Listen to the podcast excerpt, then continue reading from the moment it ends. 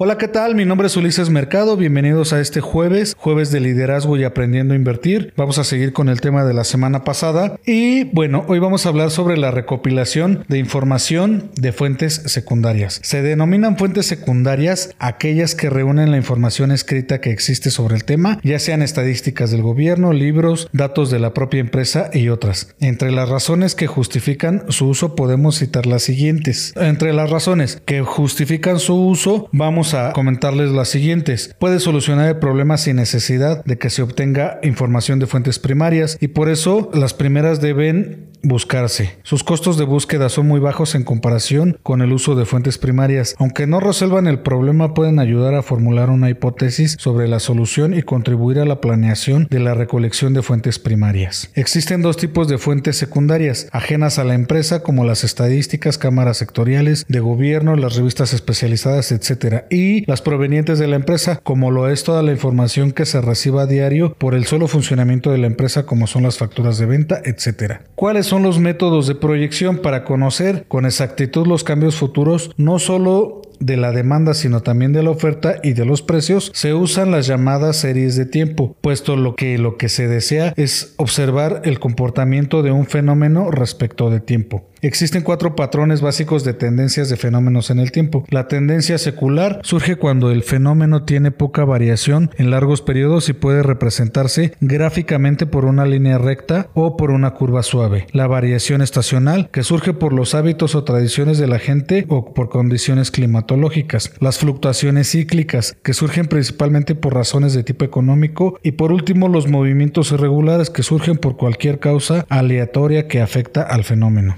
Hay varios métodos de proyección, el método gráfico, que solo da una idea de lo que sucede en el fenómeno. El método de las medidas móviles se recomienda usarlo cuando la serie es muy irregular. El método de los mínimos cuadrados se basa en calcular la ecuación de una curva para que una serie de puntos dispersos sobre una gráfica considere el mejor ajuste. Y obviamente la recopilación de las fuentes primarias de información están constituidas por el propio uso o consumidor del producto, de manera que para obtener información de él es necesario entrar en contacto directo Obviamente hay tres puntos importantes dentro de las fuentes primarias. Uno es observar directamente la conducta del usuario. Es el llamado método de observación. El segundo es el método de experimentación. Aquí el investigador obtiene información directa del usuario usando y observando cambios de conducta. Acercamiento y conversación directa con el usuario. Si en la evaluación de un producto nuevo lo que interesa es determinar qué le gustaría al usuario consumir y cuáles son los problemas actuales que hay en el abastecimiento de productos similares. No existe mejor forma de saberlo que preguntar directamente a los interesados por medio de un cuestionario.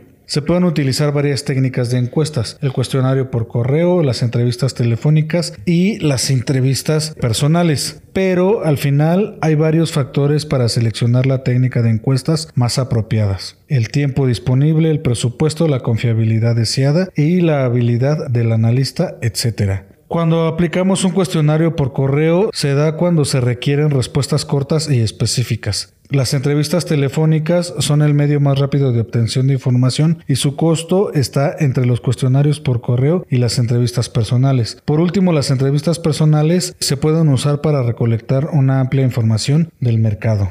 Obviamente tienen varias ventajas, es una técnica flexible para recopilar información y las desventajas más serias son el tiempo requerido para contactar, a los entrevistados, desplazamientos y posibles molestias de los entrevistados. Son costosas y necesitan experiencia. Pero bueno, la elaboración de un buen cuestionario no necesariamente tiene que estar a cargo de un especialista ya que hacerlo es más asunto de sentido común que de conocimientos. Se tienen que hacer solo las preguntas necesarias. Si se hacen más de las debidas, se aburrirá el entrevistado. Si la persona que aplica y analiza el cuestionario no es un experto en el área, deberá hacer preguntas sencillas y directas. Nunca hagan preguntas personales que puedan molestar al entrevistado, tales como qué edad tiene, ingresos exactos, etc. Si es muy importante saber esto, casi nunca lo es. Pregúntense por medio de intervalos, por ejemplo, su edad es menor que 20, entre 20 y 30 o entre 40 y entre 30 y 40. Debe de usarse un lenguaje que cualquier persona entienda y nunca se predisponga al entrevistado para que dé la respuesta que el encuestador quiere.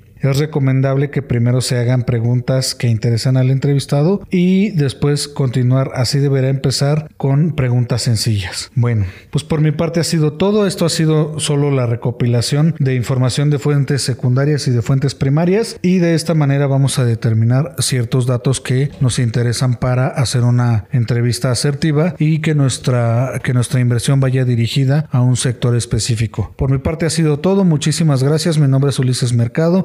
Síganos como Ulises Mercado AN en todas nuestras redes sociales. Denle seguir y denle campanita en YouTube y nos vemos en la próxima. Hasta luego.